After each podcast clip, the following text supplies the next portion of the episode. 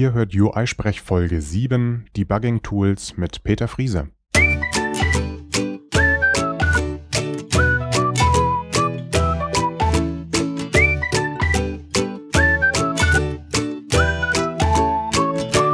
Herzlich willkommen zu einer weiteren Ausgabe von UI-Sprech, dem deutschsprachigen Podcast rund um die iOS-Entwicklung.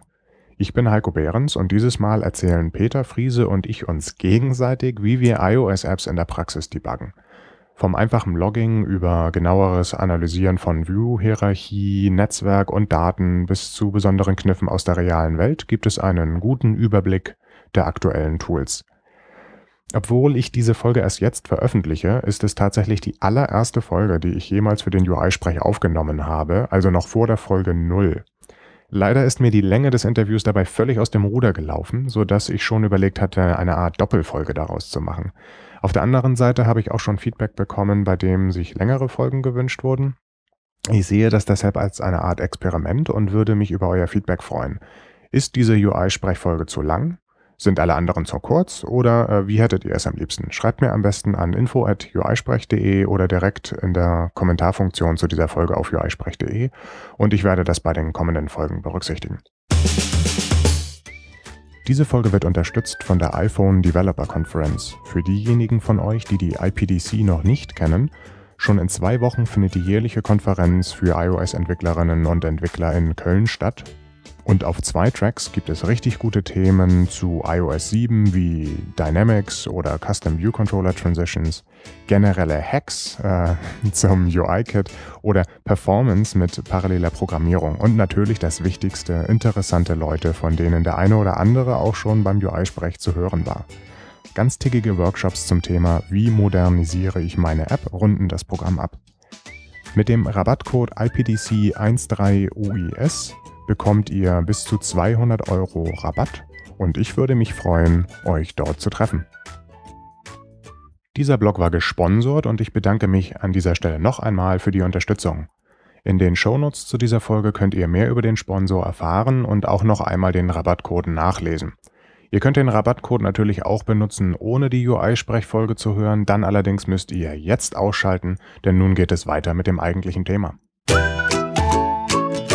Neben mir sitzt Peter Friese und Peter Friese kenne ich jetzt schon seit zehn Jahren in etwa. Unser erstes mobiles Projekt haben wir damals zusammen gemacht. Das war in Santa Clara auf der EclipseCon 2010. Da gab es eigentlich eine Java-spezifische Herausforderung, so ein Mars Rover von der NASA, der in Lego nachgebaut war, fernzusteuern. Und Peter und ich saßen im, im Fahrstuhl und er meinte, eigentlich müsste man das mit Mobiltelefon machen. Wir hatten unsere iPhones dabei und da meinte ich dann, ja, dann lass uns doch einfach mal hinsetzen und das machen. Und wer das sehen will, unter äh, iPhoneMarsRover.com kann man tatsächlich sehen, wie wir dann morgens irgendwie nachts daran gearbeitet haben. Ich würde sagen, ähm, Peter, erzähl doch einfach mal, wo du jetzt arbeitest, was du machst und wieso und was du mit iOS machst. Ja, gerne. Also momentan arbeite ich bei einer Beratungsfirma, nennt sich Zülke. Wir sind insgesamt knapp 600 Leute in Europa und ich bin, nachdem ich lange, lange Zeit in Hamburg gelebt und auch gearbeitet habe, auch bei dieser Firma jetzt nach London umgezogen und arbeite dort weiter an iOS und anderen mobilen Projekten. Momentan arbeiten wir jetzt aber nicht mehr oder arbeite ich jetzt nicht mehr mit, mit irgendwelchen Mars-Rovern oder mit Lego-Sachen, die da durch die Gegend fahren, sondern mit ähm, ernsthafteren Sachen, wenn man es mal so sagen will. Mhm. Und ähm, ja, diverse Projekte, so zum Beispiel im Medical-Bereich, aber auch im Medienbereich. Und ähm, ja, es ist eigentlich ganz spannend. Also ähm, Züge hat dadurch, dass wir vom Blech bis in die Cloud alles Mögliche machen, halt da Möglichkeiten, die es bei den anderen Firmen, wo ich bisher war, nicht so gegeben hat ähm, so an der Schnittstelle zu arbeiten zwischen Projekten, die jetzt nur Software machen mhm. und mit Projekten, wo du auch viel mit Hardware zu tun hast. Mhm. Und das ist ziemlich spannend. Und das heißt, du bist aber immer noch ein Programmierer oder bist du ein Projektmanager oder was sind da so deine Aufgaben? Ja, also auf meiner Visitenkarte steht drauf, dass ich Principal Consultant bin. Ähm, und von dem, was ich tue, ist es halt so eine Mischung aus viel Programmieren, Softwarearchitekturen aufstellen Mhm. und durchsetzen und natürlich auch viel ähm, bei Kunden unterwegs sein, äh, beim Vertrieb zu helfen, Projekte aufzureißen, wie wir so sagen. Und ähm, ja, Pro Projektleitung auch immer so ein bisschen, aber es ist jetzt nicht so meine Leidenschaft. Also es ist, äh, kommt immer so ein bisschen nebenher. Und die Teams, in denen ihr die Projekte realisiert, wie groß sind die in etwa so? Da sind wir immer so eine gute Handvoll. Mhm. Ja, also ähm, meistens so drei, vier, manchmal fünf Leute, Mhm. aber selten mehr. Also das ist jetzt für den mobilen Bereich so. Mhm. Bei den anderen Projekten, die wir bei Zülke machen, sind es durchaus halt auch noch viel mehr Leute. Also es hängt wirklich dann von der von der Technologie und vom, von der Domäne ab, wo du dich da bewegst. Und wenn du jetzt sagst, die mobilen Projekte, bist du dann vornehmlich in iOS-Projekten oder sind das Cross-Plattform-Projekte? Ja, das ist ganz witzig. Ne? Also wer so ein bisschen mitverfolgt hat, womit ich mich die letzten Jahre beschäftigt hat, der könnte so zu dem Eindruck kommen, dass ich ganz wahnsinnig viele Projekte im Cross-Plattform-Bereich gemacht habe. Das haben wir auch tatsächlich gemacht. Also ich war an etlichen Projekten beteiligt, wo wir wirklich mit verschiedenen Cross-Plattform-Technologien Projekte umgesetzt haben und dort auch gesehen haben, ob sie liefern können oder nicht. Mhm. Und viele können halt nicht das liefern, was sie versprechen, leider. Und ja, die meisten Projekte, wo ich momentan unterwegs bin, sind native Projekte, also wo wir ähm, auf iOS-Basis nativ entwickeln. Und momentan sind wir aber dabei, ein Projekt, das wir auf iOS entwickelt haben, jetzt auf Android rüber zu portieren. Mhm. Das ist, ähm, ich kann es ja eigentlich sagen, es ist kein Geheimnis, das ist die TV-Movie-App, die wir Mhm. gebaut haben und Oh, die cool. portieren wir jetzt gerade nach Android rüber. Und das sind so ganz manuelle Schritte, die ihr dann da durchzieht. Genau, das ist jetzt ähm, nix, wo wir mit irgendwelchen Generatoren arbeiten würden oder wo wir mit ähm, HTML-basierten Cross-Plattform-Tools arbeiten. Mm, Aber es gibt natürlich im, im Unternehmen immer wieder Projekte, die, wo das auch vorkommt, ja. Also es gibt Kollegen, die jetzt in anderen Business Units arbeiten, die zum Beispiel mit Mono arbeiten, Mhm. mit Mono Touch und dort halt für ähm, bekannte große deutsche Firmen Projekte umsetzen, wo der Kunde schon sagt, okay, ich will auf jeden Fall, dass es nicht nur auf iOS läuft, sondern auch auf anderen Plattformen. Und deswegen möchte ich von vorn ab von euch wissen, wie ihr sicherstellt, dass es auch auf anderen Plattformen läuft. Und da wird dann halt geschaut, so ähm, womit haben wir jetzt die besten Erfahrungen machen können und ähm, wo glauben wir, dass dann am, am Ende irgendwo das beste Ergebnis bei rauskommt. Und ähm, für, für viele Teams ähm, bei uns lautet momentan die Antwort auf diese Frage tatsächlich Mono. Äh, äh, Xamarin oder wirklich Mono? Genau, Okay. also Xamarin. Okay. Genau, ja, also ähm, ja, ich verwende diesen, diesen Begriff vielleicht nicht ganz präzise, aber eigentlich äh, meine ich Xamarin. Okay, Genau. Mhm. Ja, ich denke auch, das ist ein vielversprechender Ansatz. Ja, es ist ganz interessant, also weil du ähm, viele, vielen Code weiterverwenden kannst, aber halt auf UI-Ebene doch alles wieder neu anfassen musst. Ja? Also viel von dem, was man sich erhofft, dass da äh, gehoben werden kann an Wiederverwendung, ähm, passiert halt auf, auf einer Ebene unter dem UI. Mhm. Ja, und wenn du eine sehr UI-lastige Geschichte hast, muss man sich dann halt wirklich gut überlegen, ob sich das noch lohnt. Also ich denke, Tooling, Sprachsyntax, also Xamarin ermöglicht es ja doch ziemlich gut an die echte Laufzeitumgebung anzubinden, so mit, mit Annotations dann auf Dinge zu verweisen. Das haben die schon ganz clever gemacht. Ich glaube, zu Xamarin bräuchte man auch mal eine, eine Folge bei UI sprechen, um das, äh, um das einfach mal genauer darzustellen. Darüber wollten wir heute aber gar nicht reden, Genau. sondern über Debugging-Tools.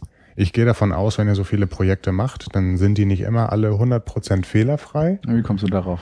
Das einfach, ich weiß nicht, oder sind die alle 100% fehlerfrei oder wie, wie läuft das so eigentlich bei euch? Nein, also das ist ja irgendwie ganz normal, dass man ähm, ja Fehler in Software hat. Ja? Also ähm, fängt ja damit an, dass du äh, irgendwie diese ganz klassischen Plus-Minus-1 Fehler mal schnell reinprogrammiert hast Mhm. und dann dich fragst, so warum warum funktioniert die Software nicht? Ähm, bei Sprachen wie Objective-C äh, kommt es halt schneller mal vor, dass der Compiler nicht rummeckert und du nachher erst zur Laufzeit dann feststellst, dass du einen Index out of bounds hast. Ja.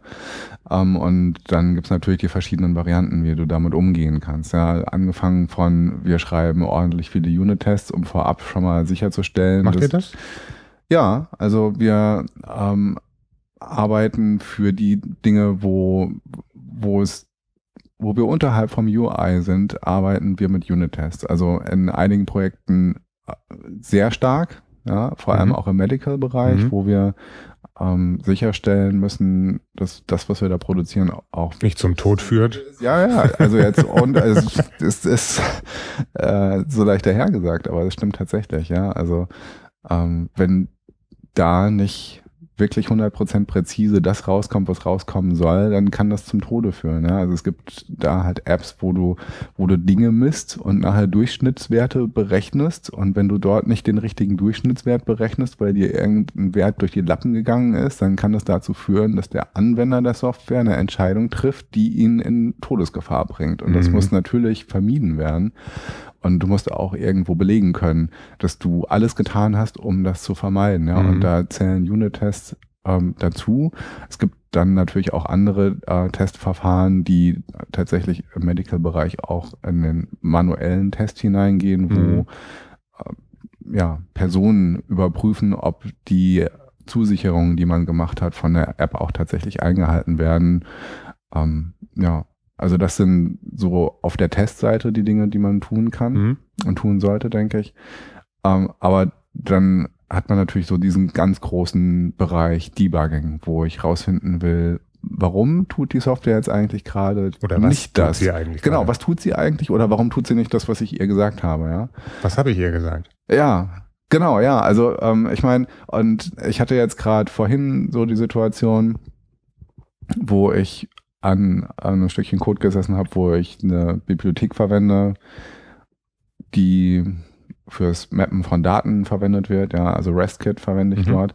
Und da hatte ich einen bestimmten Call gemacht und er tat nicht, was ich wollte. Ja, und dann habe ich mich gefragt, warum tut er jetzt eigentlich nicht, dass ich, was ich will? Ich habe natürlich erstmal die Doku gelesen und äh, äh, scheinbar hatte ich alles richtig gemacht, aber wie das dann immer so ist, wenn du irgendwas verwendest, um von irgendwo Daten runterzuladen und diese Daten in irgendeinem Format kommen und du willst sie jetzt übertragen, dann ist, werden die Sache schnell komplex. Mhm. Dinge werden schnell komplex. Und ähm, dann habe ich halt den Debugger angeschmissen und habe gesagt, so, okay, jetzt gehe ich mal rein und schau mal, was macht er eigentlich ganz genau? Wo zieht er jetzt die Informationen her? Wo ähm, woher bekommt er die Informationen, wie er die Daten jetzt mappen soll? Zieht er das richtige Mapping eigentlich ran, ja? Oder ist er durcheinander gekommen, weil ich ihm mehrere Mappings gegeben habe? Okay, also gehen wir da mal einen Schritt zurück. Was hast du jetzt, also du hast gesehen, okay, es passiert nicht das, was du erwartet hast. Jetzt bist du ein erfahrener Programmierer, der in verschiedensten Programmiersprachen alles schon entwickelt hat. Was ist jetzt so dein erstes Vorgehen, um das Problem einzugrenzen? Wie debuggst du? Also, so rein instinktiv glaube ich, setze ich normalerweise dann in dem Moment einen Breakpoint rein. Ne? Also ich sage dann so, ich glaube, es müsste irgendwo hier sein. Also ähm, ich weiß nicht, ob man das binäre Fehlersuche nennen sollte, ja, aber man, man hat ja so ungefähr so eine Ahnung, äh, es ist diese Komponente und ich steige an dieser Stelle ein. Ja? Mhm. Also ich wusste, ich habe drei verschiedene Entitäten, die ich mappen will und es passiert an der Stelle, wo ich ähm, diese eine Entität jetzt runterladen will. Mhm. Und die kam im, im zweiten von drei Screens. Also wusste ich, okay, äh, irgendwo da muss es sein. Und dann habe ich irgendwo da, wo die Daten geladen werden, habe ich gesagt, so, da setze ich jetzt einen Breakpoint. Mhm. Und ja, dann hangel ich mich so Stück für Stück ran. Und ja, wenn ich in Bereiche komme, wo ich denke, jetzt wird es interessant, dann ähm, möchte man ja auch sehen, wie ist der Zustand der Software jetzt eigentlich? Mhm. Also welche Daten hat sie im Speicher? Das heißt also, ich verwende dann halt den Debugger, um zu schauen, wie ist der Zustand der Variablen. Ich schaue nach, ähm, wo befinde ich mich im Stack, ja? mhm. ähm, wobei ähm, diese ganze Stack-Geschichte ähm, noch viel wichtiger wird, wenn ich mit irgendwelchen Exceptions zu tun habe und mhm. ich rausfinden will, wo komme ich jetzt eigentlich gerade her? Genau. Und ja, also ich hangel mich da rein, schaue dann immer in den Debugger rein. Ähm, man muss dazu sagen, die Debugger sind so in den letzten ein, zwei Jahren besser geworden. Also Absolut, ja. ich arbeite momentan sehr gerne und sehr viel, äh, fast ausschließlich mit AppCode, ähm, die einen ziemlich guten und ähm, sehr vernünftigen Debugger haben. Mhm. Aber auch da ist es dann so, dass du nicht immer wirklich an alle Informationen rankommst. Also gerade ähm, im Bereich Core Data dauert es manchmal ziemlich lange, bis er dann, äh, wenn, wenn du irgendwelche Entitäten geladen hast, und die noch nicht gefaultet sind, äh, dass er sie noch nicht im Speicher hat. Du siehst die Information nicht und dann klappst du sie auf und dann musst du warten, bis er die Daten reinzieht. Ja, ja. Das ist aber auch äh, gerade gefährlich, ne? weil du dann ja durch das Introspektieren, also durch das Angucken deiner Daten mitunter Programmcode ausführst. Genau. Also auch wenn du jetzt einfach sagst, du bist in LDB äh, oder so und sagst so PO für Print Object und dann genau. printest du was, was äh, sagen wir mal eine Property nur ist. Und angenommen, die ist so implementiert, dass sie jetzt sagt, wenn ich noch nicht initialisiert bin, dann mache ich einen Netzwerk-Call und äh, hm. das sollte man vielleicht nicht so programmieren, aber angenommen, da ist irgendein Seiteneffekt, dann manipulierst du dein Programm beim Angucken. So, so, so ein, ich kenne diesen Begriff Heisenbug. Ja, genau. Also durch Angucken des Systems äh, veränderst du irgendwie das System und eigentlich kannst du den Bug so nicht finden.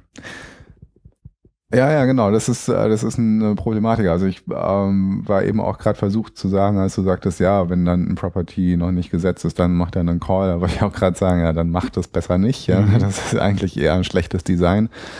Ja, aber klar, also das, das kann durchaus passieren. Also auch gerade bei Core Data kann das passieren. Genau, gerade bei irgendwelchen, bei irgendwelchem Code, wo du nicht ganz sicher bist, was passiert da eigentlich oder wo ein bisschen Magie passiert, mhm. wie, bei, wie bei Core Data, genau. Mhm. Also ich wollte eigentlich genau auf diesen Punkt, den du im Seitensatz so ein bisschen erwähnt hast, ähm, manchmal, wenn ein Debugger zu langsam ist beim Anzeigen von Daten oder wenn er irgendwelche Properties nicht anzeigt, weil er nicht weiß, von welchem Typ jetzt äh, eine Variable ist, dann äh, hilft es dann auf die Debugger-Kommandozeile runterzugehen und dann halt mit Print Object, also mit PO, zu sagen, jetzt ähm, zeig mir mal wirklich an, was da ist. Also ich habe die Erfahrung gemacht, dass du damit erstaunlicherweise, eigentlich passiert ja im, im Debugger auch nichts anderes, aber erstaunlicherweise bist du auf der Kommandozeile dann manchmal doch effizienter, wenn du sagst PO self.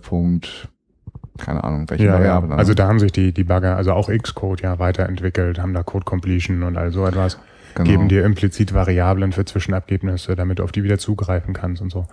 Also das ist schon ganz angenehm damit zu arbeiten, aber ich, ich stimme dir zu, also Appcode gefällt mir auch wesentlich besser beim Debuggen als Xcode, wobei Xcode 5 jetzt ein paar bemerkenswerte Verbesserungen hatte oder hat.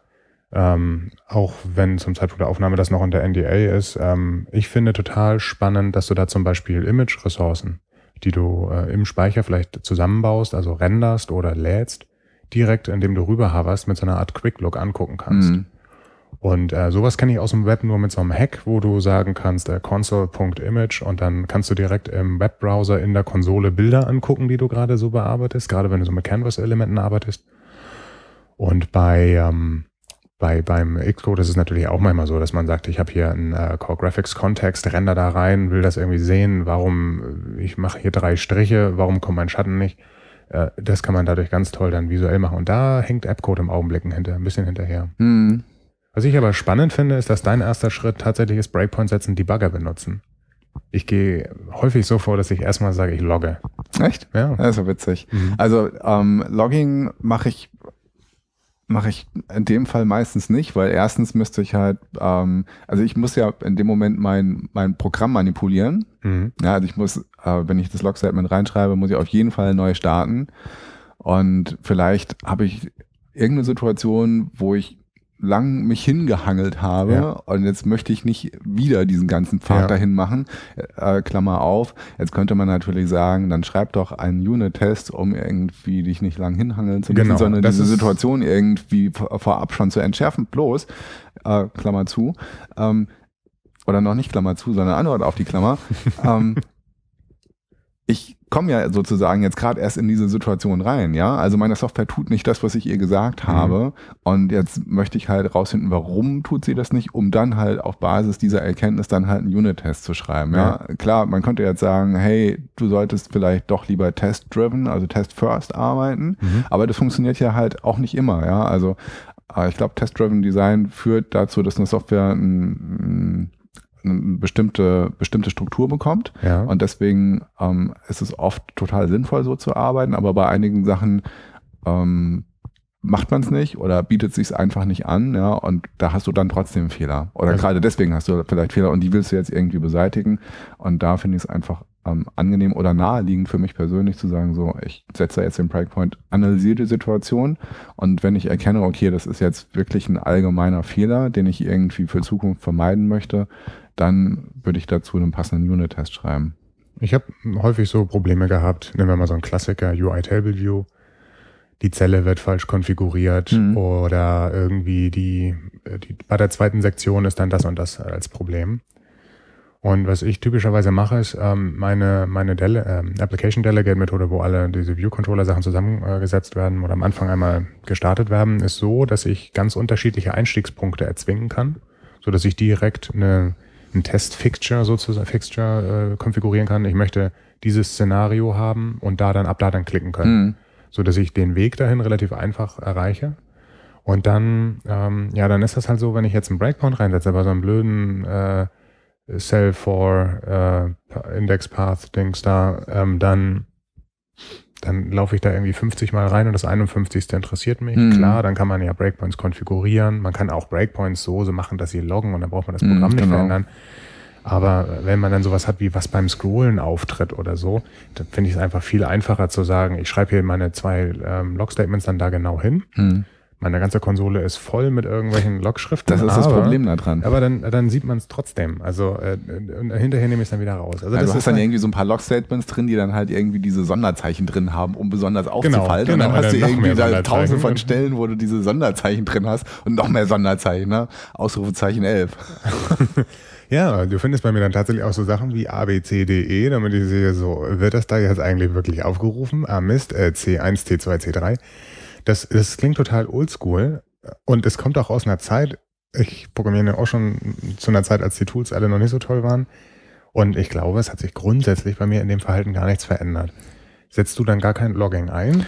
Oh doch, also wo du jetzt gerade gesagt hast, ähm, so oldschool, ne, da fällt mir irgendwie hier so ein äh, Zitat von Brian Kernigan ein. Er hat gesagt, the most effective debugging tool is still careful thought coupled with judiciously placed print statements. Siehst du? Ja, Siehste? also, und das hat er 1979 gesagt. Also klar, ähm, Logging ist definitiv eine Sache, die, die Sinn macht, ja. Also, und das setzen wir auch ein. Ja? Also ähm, wir haben in, in den Projekten, wo ich momentan drin arbeite, haben wir halt ein paar Makros definiert, ähm, D-Log und A-Log, mit denen du dann halt ähm, zu Produktionszeit dann halt einfach sagen kannst, so wir schalten alle Log-Statements auf einmal ab, um sie sozusagen ähm, ja, zu eliminieren und damit jetzt nicht eine Produktionssoftware ähm, mit, mit irgendwelchen Log-Statements, die für eine interaktive Debugging-Session sozusagen gedacht waren, mhm. zu verschmutzen. Mit A-Log äh, umgehst du das, also das ist dann sozusagen ein Log-Statement, was auch in der Produktionsvariante dann drin mhm. bleibt, so dass du später dann mal auf die Konsole draufgehen kannst und sagen kannst, okay, ich schau mir mal an, was, was läuft da eigentlich. Und ihr loggt äh, wirklich auf die, die TTY da raus. Also in die, in die Shell, also wenn man mit dem Organizer jetzt genau. das verbinden würde, würde man eure Log-Statements sehen. Genau, mhm. würde man dann sehen. Und, und das ist total interessant, da siehst du ja auch total viele andere Absolut, Sachen. Absolut, ja, also, ja, auch systemweite Sachen. Ja, oder? ja, also zum Beispiel, ähm, wir haben jetzt gerade kürzlich haben wir iCloud-Synchronisation für die äh, Favoriten und für die Senderliste in der mhm. TV Movie App eingebaut. Mhm. Und ähm, wie alles, was irgendwie mit Zertifikaten zu tun hat, ist iCloud halt total frickelig. Also äh, um das richtig aufzusetzen. Ja? Mhm. Also wenn du da nicht aufpasst, dass du auf den Entwicklungsmaschinen die richtigen Zertifikate und Entitlements drauf mhm. hast und dann mit der richtigen Version kompilierst, das ist ja bei all dann, Zeugs, dann hast du dann irgendwie, dann startest du das und das funktioniert scheinbar nicht. Und dann ist es immer eine ganz gute Idee, halt mal schnell rüber in die Konsole zu schauen, also Organizer aufmachen und dann auf dem Gerät, weil iCloud kannst du ja nur auf einem Gerät halt wirklich auch testen, ja, weil es im, äh, im, im Simulator einfach nicht geht. Also dann auf die Konsole des Geräts zu schauen und dann siehst du dann halt den, äh, den äh, Synchronisationsdemon, der dann halt rumjammert und sagt, ich konnte hier das Entitlement nicht finden und deswegen ähm, kannst du hier kein, mit deiner App kein iCloud machen. Ich mache gerade kein iCloud-Projekt, aber ich glaube, ich bin der Meinung, das ist äh, jetzt so, dass du im Debugger das auch machen kannst. Du kannst vor allem auch während des Entwicklungsschritts endlich mal sagen, sync dich jetzt mal. Du meinst ähm, auf dem Simulator? Äh, ich bin mir nicht ganz sicher. Wie gesagt, ich mache gar keinen iCloud-Kram, weil ich nicht so viel davon halte.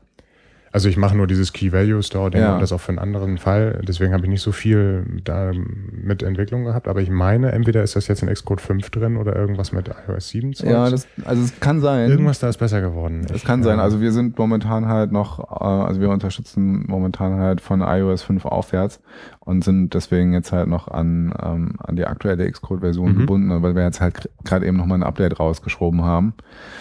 Ähm, deswegen, ja, kann sein, dass da in Xcode 5 nochmal was besser gar nicht geworden ist. submitten mit Xcode 5. Ja, ja, genau, eben. Ja. Das ist das Ja. Problem, deswegen mussten wir halt die alte Version benutzen. Okay, also aber das sind jetzt selbstgeschriebene Makros fürs Logging, die du erwähnt hattest. Also Ja, was heißt selbst geschrieben? Also das sind irgendwie ähm, sozusagen community-weit entstandene Makros, klar. Okay, aber also ähm, ich, ich persönlich finde ähm, Coco Lumberjack total Mhm. cool. Da kann man sowas machen wie das, was ihr jetzt sagt, im Code. In diesem Moment entscheidest du, ob es immer sichtbar sein soll oder eben nicht. Da sagst du einfach, so wie bei Konsolentools, das ist jetzt ähm, verbose, ziemlich gesprächig oder das ist ein kritisches Log-Statement oder Mhm. das ist eine Warnung. Das schreibst du, so, so kategorierst du einfach die, die Gewichtung deines Log-Statements. Mhm. Und dann kann man so ähnlich wie damals bei Java mit Log4j, kann man dann sagen, das ist leider nicht zur Laufzeit, sondern zur Compile-Zeit, aber pro Header-File oder pro Module sagst du, in diesem Module bitte alles total verbose oder hier bitte Mhm. nur die Warnungen, so dass man seine Log-Statements eigentlich immer stehen lassen kann. Und wenn ich jetzt hier nochmal vom Anfang mit dem Raute, Raute, ABC loggen, das würde man dann wahrscheinlich als verbose ähm, bezeichnen und standardmäßig halt nur Info loggen. Mhm. Und dann kann man die eigentlich auch drin lassen, denn äh, Ja, also das stimmt. würde ich jetzt in dem Fall nicht machen, aber ähm, also man kann, man kann diese Statements dann doch einfach mal drin lassen. Und das ist dann bequem, wenn man einen Regressionsfehler hat und sagt hinterher, shit, hätte ich diese Log-Statements doch nochmal. Ja, genau. Also ähm, das mit den Raute, Raute und so weiter, Mhm. das ist ja, äh, äh, ich glaube, die Wichtigkeit der einzelnen Log-Statements ändert sich ja auch Genau. mit der Situation, äh, die du gerade halt untersuchst. Ja, Und und, dann ist- ist halt irgendwie mal heute ist dieses Statement total wichtig, äh, was du jetzt vielleicht als Verbose definier, äh, definiert hast und morgen ist das andere total wichtig, was du als Info definiert hast oder so. Deswegen kommt ja diese Situation überhaupt Die Idee zustande. ist, dass du sagst, äh, dein Code ist irgendwie so partitioniert, dass du pro Module gewisse Zuständigkeiten Mhm. hast. Und heute interessierst du dich für Datenbank, morgen für das eine UI-Fitzelchen. Mhm. Und wenn du dann sagst, in dieser einen Datei gilt folgende Geschwätzigkeit, Mhm. dann hast du diese, ähm, dann ist das eben dein Schalter, den du umlegen kannst. Mhm. Also du, eigentlich bin ich jetzt nicht so häufig in der Situation, etwas, was vorher Info war, auf Verbis zu setzen oder äh, was auf Verbis war, auf Info zu setzen, damit es sichtbar wird. Sondern dann regle ich in dem Moment in der einen Datei die, die Geschwätzigkeit hoch und das war's. Hm. Ja, also das ist ganz cool und ähm, wir haben ein Projekt, wo wir tatsächlich auch ähm, das so einsetzen. Mhm. Und ähm, das Interessante ist ähm, die Ursache, warum wir ein, angefangen haben, das einzusetzen. Und zwar ist es auch ein Medical-Projekt, wo Mhm. wir ähm, ein externes Device an das iPhone anschließen. Ja. Also eigentlich sogar zwei. Also eins wird über Bluetooth angeschlossen und das andere wird über den 30-Pin-Konnektor Mhm. angeschlossen. Und jetzt kannst du dir vielleicht schon denken, warum für uns ganz interessant war, eine Möglichkeit äh, zu haben, Logging zu machen, wenn gerade äh, der 30-Pin-Konnektor ähm, Connector belegt ist, ja. Weil Also- die App nicht sichtbar ist? Äh, nee, Naja, ne? also du kannst ja, du kannst eine, eine App auf dem Gerät nur dann debuggen, wenn, Ah, ja, wenn, natürlich. wenn, wenn das deinem, 30 äh, mit deinem Rechner verbunden ist. Ja, so, und jetzt, jetzt hast du aber das externe Gerät unten an diesem 30-Pin-Connector und deswegen äh, kannst du ja, kein, kein interaktives Debugging machen. Ja? Also das wäre vielleicht noch so eine Sache für die Zukunft, ähm, nicht nur äh, über iTunes äh, over the air zu synchronisieren, sondern vielleicht sogar den Debugger over the air laufen zu Ja, das lassen. kannst du machen. Also ähm, Lumberjack hat das so, dass du so verschiedene, ich weiß gar nicht, wie sie da heißen, aber in äh, Log4j hießen die damals Appender. Ja, so ein genau. Konzept gibt's da auch. Und da kannst du sowas machen wie logge nicht nur in die Konsole, logge auch mal in Dateien, rollierend, einmal am Tag Oder wechseln. übers Netzwerk, genau. Genau, und das machen wir da. Ne? Also wir haben da halt eben so einen Appender benutzt, der jetzt übers Netzwerk halt loggt und dann läuft dann irgendwo auf einem Rechner dann halt eine Konsole, also ein grafische, grafisches Fenster, wo du dann halt die Log-Statements dann siehst, wie sie dann auftauchen und ähm, dann halt nachverfolgen kannst, was da so vor sich geht. Aber mit diesem, was ich eben meinte, das wäre mal eine coole Idee für Xcode Version 5.x, dass man ähm, Live-Debugging oder, oder wirklich interaktives Debugging auch over the air machen kann, ist ja noch eine andere Geschichte. Ne? Also wenn ich wirklich mein, mein Device nicht übers Kabel mit dem Rechner verbunden haben muss, sondern es einfach irgendwo liegen habe, weil ich zum Beispiel ein ähm, externes Gerät angeschlossen habe und trotzdem aus Xcode heraus mit, äh, mit Step Over mhm. und Step Into arbeiten mhm. könnte. Ne? Also äh, finde ich manchmal auch interessant. Ich habe übrigens gerade mal nachgeguckt, das Ding, die heißen einfach Logger, die Sachen bei äh, Lumberjack, also nicht mhm. Appender, sondern Logger. Was ich bei dem Kabel total pragmatisch gut finde, ist, dass das gleichzeitig so eine Art Sicherheitskonzept ist. Klar. Also plötzlich kann nicht irgendjemand dein Gerät, was eigentlich ein Developer-Gerät ist, aber du auch im täglichen Bedarf benutzt, remote irgendwie debuggen, weil es einmal schon an dem Laptop dran war. Das finde ich mit dem Kabel ziemlich pragmatisch. Was ich mir wünschen würde für, für, ähm, für den Lightning-Adapter, also 30 Pin ist ja nun eh tot, wäre sowas wie so ein Hub oder mhm. so ein Daisy-Chaining, wie, genau. wie im Thunderbolt. Weil ich schon auch unterschiedliche Geräte habe. Ich habe zum Beispiel, hm, zeigt mir das Gerät auch auf VGA an da haben sie bei den Adapter auch wirklich so einen, so einen äh, Sockel noch, um dann wieder noch ein mhm. äh, äh Thunderbolt äh, Lightning reinzustecken. Aber das geht nicht. Also er kann wirklich nur laden, habe ich ausprobiert. Aber ich habe ein USB-Kit. Ich habe unterschiedliche Sachen, die ich da ranschließe und ich möchte eigentlich auch mehrere Geräte mal an mein iPhone anschließen. Das wäre toll. Und über den Weg könnte man dann vielleicht auch Debugging machen. Okay, aber Logging heißt ja dann am Ende eigentlich immer Strings machen. Ja. Und äh, da gibt's halt, äh, NS Object hat ähm, ähm, Description, was irgendwie an Debug Description delegiert und so, aber da kann man ja grundsätzlich irgendwie alles überschreiben, das ist ganz toll. Äh, es gibt für UI Views Recursive Description, wo man dann so die View-Hierarchie sehen kann. Ähm, Peter Steinberger hat eine, ein interessantes äh, Projekt gemacht, da hat er, wenn man sich so eine View-Hierarchie normalerweise anguckt, und dann weiß man immer nicht, wozu gehört das, da hat er dann UI-View so geswizzelt, dass geguckt wird, gehöre ich zu einem View-Controller und dann kannst du halt immer auch noch genau sehen, ah, das ist eigentlich jetzt hier dieser View-Controller, total spannend, wenn du eine iPad-App dann irgendwie machst mit hm. Recursive Description.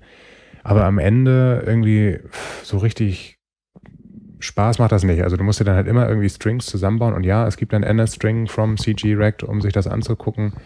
Trotzdem, also wenn ich gerade jetzt UI mir angucke, würde ich mir eigentlich besseres Tooling wünschen. Ja, stimmt. Gibt's ja aber. There's an app for that, ah, würde ja. ich mal sagen. Also, ähm, was glaube ich als erstes von diesen ganzen Tools, die sich momentan so auf den Markt drängeln, muss man fast schon sagen, rausgekommen ist, ist Pony Debugger von mhm. Square die, weiß ich nicht, vor einem Jahr oder so oder sogar noch länger rausgekommen sind. Ich weiß nicht. Also, also vor einem Jahr fing das an, auf der, als das auf den Konferenzen ganz häufig über Pony Debugger geredet wurde. Ja, dann ist wahrscheinlich schon anderthalb, anderthalb Jahre her oder sowas. Jedenfalls, das ist ein kleines, nettes Tool, was ähm, auch sehr einfach zu integrieren ist. Ja? Also lässt sich über CocoaPods installieren und dann kannst du, es besteht aus zwei Teilen, ja eigentlich aus drei Teilen, muss man sagen. Ja? Also der eine Teil ist ähm, so ein Stück Library, was du in deine Applikation mit reinkompilierst und das kannst du dann halt ähm, entweder ganz normal, indem du es äh, in dein Projekt rein kopierst, in dein Projekt reinbringen oder halt über CocoaPods. Und dann kannst du sagen, ja, starte jetzt mal bitte den Pony Debugger und der ähm, hat jetzt mehrere Möglichkeiten. Einerseits kann er dir Informationen über die View Hierarchy rausleiten, andererseits kann er den gesamten Netzwerk-Traffic intercepten und zur Verfügung stellen. Und drittens ähm, hat er die Möglichkeit, auch noch Core Data ähm, zu debuggen und in deinen äh, Manage Object Kontext reinzuschauen. Und ähm, diese kleine Bibliothek, die du sozusagen in deine Applikation mit reinlinkst, die ähm, hängt sich jetzt über Method Swizzling überall rein, um diese Informationen abzugreifen und stellt die jetzt nach draußen zur Verfügung. Und nach draußen bedeutet jetzt, du brauchst ja irgendwas, um das anzuschauen. Mhm. Also du sagtest eben, du willst vernünftiges Tooling haben. Das heißt, du startest jetzt auf deinem Entwicklungsrechner, startest du einen kleinen Server, den Pony Daemon, äh, Pony D blank Surf, dann startet mhm. der und deine Applikation verbindet sich jetzt beim Starten mit diesem Server und schickt sämtliche Informationen immer schön an diesen Server da raus. Mhm. Und der hat jetzt innen drin die Chrome Web Developer Tools drinne, um, wenn du jetzt deinen Browser aufmachst und auf eine bestimmte Adresse gehst, nämlich localhost port 9000, dann siehst du das ja, genau das gleiche Tooling, was du auch siehst, wenn du in Chrome sagst, ich möchte jetzt mal den äh, meine Webseite inspizieren. Das heißt, du hast äh, einen Inspektor, mit dem du eine, eine Hierarchie anzeigen kannst von UI-Elementen. Was im Web normalerweise war HTML, da drin ist ein Body, da drin ist ein, ein Div und da drin ist eine Table und da drin ist ein Table Row und da drin ist ein Table Data. Und Ganz genau. Und Pony Debugger leitet dir halt eben kein HTML raus, was du dann halt so aufklappen kannst, sondern mhm. er leitet dir die View Hierarchy raus, die du dann halt aufklappen kannst. Und das ist äh, wirklich total phänomenal. Und wenn du das das erste Mal siehst, ist es wirklich äh, sehr witzig.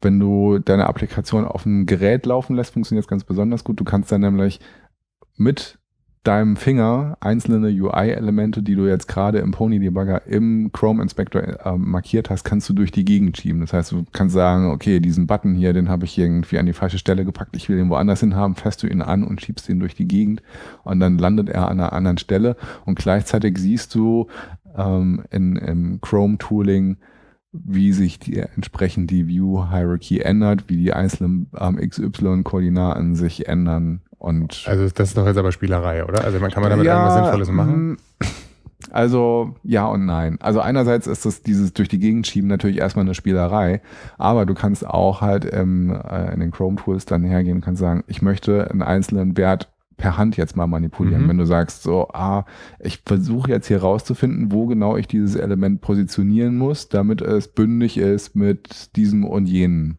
Und dann ähm, bist du dir nicht sicher, ob das jetzt wirklich hinhaut auf dem Gerät. Ja, oder weiß ich nicht, du hast dich irgendwie vertippt und sagst so, ich möchte jetzt, ich möchte jetzt nicht nochmal in den Quellcode gehen und da manipulieren, die Applikation nochmal neu starten, sondern ich möchte jetzt einmal schnell hier rausfinden, wo muss es wirklich hin und dann mhm. gehst du an die entsprechende Stelle äh, im Chrome Tooling, änderst die XY-Koordinaten. Ich glaube, du kannst sogar auch die Hintergrundfarbe von Elementen verändern, um zu sehen, wo genau ihre Border ist und mm, wie groß sie mm. sind, wie groß die Ausdehnung ist. Und veränderst so die Position oder vielleicht auch die Ausdehnung um das Element zu positionieren. Und dann kannst du dir die Werte, wenn du dann halt damit zufrieden bist, kannst du dann halt nehmen und kannst sie dann in den Quellcode übertragen. Um Aber es gibt jetzt halt keinen so, export mir das als NIP oder mach mir daraus äh, Nein, das gibt es da nicht. Code? Nee. Also das gibt es bei einem anderen Tool, ähm, das nennt sich X-Ray. Ja, lass mich nochmal, also wenn du jetzt da Raum manipulierst, das hört sich so an wie den Frame davon irgendwie verändern. Mhm. Wie, wie ist das jetzt, wenn ich Auto-Layout verwende? Also die Constraints, werden die abgebildet oder also weiß ich gar nicht. Okay. Keine Ahnung. Denn also das stelle ich mir ungleich komplexer vor, wenn du, also weil die Constraints sich ja gegenseitig bedingen und dann müsste man eigentlich so einen Live-Debugger haben für die Constraints. Ja, also ich, ich vermute mal, wenn du mit Auto-Layout arbeitest, dass er halt die, ja, dass es so ähnlich wäre, als wenn du programmatisch die, äh, die, die Ausdehnung von einem Element manipulierst. Ja, also entweder, äh, also schlagen dann halt die Constraints schlagen zu oder nicht. Ja, Constraints sind ja eigentlich ein lineares Gleichungssystem, die werden aufgelöst und daraus erleiten sich dann die Koordinaten ab. Korrekt, und, und, wenn du jetzt halt anfängst, eine Variable zu ändern, du änderst ja immer nur eine Variable. Dann, in den dann Constraints meinst du genau, direkt. Ja, ja, ja. dann, dann, dann muss ja sozusagen das Gleichungssystem sich dann wieder anfangen ja, absolut, aufzulösen. Das tut's, ja. Ich frage mich halt so, wie man, wie man das bequem dann editiert. Also diese ganze Auto-Layout-Geschichte ist, glaube ich, sowieso nicht ohne Grund Anlass dafür, dass irgendwie jede Woche gefühlt eine neue Abstraktionsschicht und, und so äh, Auto-Layout im Code editieren und so rauskommt. Sie haben das in Xcode 5 auch nochmal komplett überarbeitet oder verbessert, wie man damit umgehen kann. Ich glaube, da sind wir auch noch nicht am, am letzten Punkt, aber ja. Das heißt, es hört sich jetzt so an wie Auto-Layout benutzt ihr in euren Projekten nicht. Auch weil ihr ähm, sowieso iOS 5 hier adressiert. Ja. Ja. Ich finde es auch, also ich, ja, ich finde die Idee gut. Ich habe mal ein paar Benchmarks gesehen dass es doch ziemlich rechenintensiv sein kann, wenn du jetzt mhm. irgendwie ein Layout-Change hast, gerade wenn du drehst oder äh, wenn du irgendwie so Transition machst und das Ding breiter wird oder so, weil dann ja alles darunter immer wieder neu evaluiert werden muss. Aber ich weiß nicht, wie viel Mythos dabei ist und, und wie viel das wirklich dann Impact hat. Aber ja, okay. Gut, jetzt ähm, nochmal für mich, also das ist äh, eigentlich der gleiche Web-Inspector, den ich sonst auch habe. Ich glaube, ich habe den Pony Debugger jetzt auch ewig nicht benutzt. Das sind auch immer noch so spitze Klammern wie in HTML und so, ne? Genau. Mit ja, Attributen also, sind dann die Properties. Ja, genau. Also es sieht halt, und du siehst auch im, im Web-Inspector siehst du auch nicht das, was du auf dem Device siehst. Also ähm, es ist, also du hast keinen äh, kein Screenshot sozusagen, den du da als live sehen kannst. Ja, genau, du hast das Gerät ja nebendran liegen, genau. Und ähm, wenn ich mir nochmal so im Kopf durchgehe, ich habe da irgendwie am Anfang diesen, diesen DOM-Tree normalerweise, dann hast du schon gesagt Netzwerk-Traffic, finde ich auch total spannend, den sehen zu können. Core Data, Datenmodell. Mhm. Ähm, kann man die Konsole irgendwie benutzen? Kann man da, sieht man die Logs in der Konsole? Kann man ah. vielleicht da direkt irgendwie den, den LDB benutzen? Oder? Ja, äh, ich glaube jetzt irgendwie, ähm, da hat jemand was eingebaut, dass du ähm, auch remote loggen kannst, mhm. aber das habe ich noch nicht ausprobiert. Okay. Denn das wäre ja dann ja ungefähr so das, was wir gesagt haben. Ne? Mhm. Also äh, das Ding kann ja auch mit dem Gerät über übers WLAN dann arbeiten. Genau, also das funktioniert ziemlich gut. Also du kannst entweder direkt eine feste Adresse angeben, mit dem du kommunizieren möchtest, oder halt mit Bonjour, Mhm. was halt dann ähm, bedingt, dass du in deinem Netzwerk auch Bonjour machen Klar. Was auch nicht überall der Fall ist. Und auf keinen Fall darf das irgendwie in die Produktiv-App reingehen. Absolut. Mhm. Das heißt also, du musst dafür sorgen, dass es halt schön mit einem if-dev gekapselt ist und ähm, du auch sicherstellst, dass du keine Debug-Version ähm, uploadest. Mhm. Ja? Also klar, auf jeden Fall.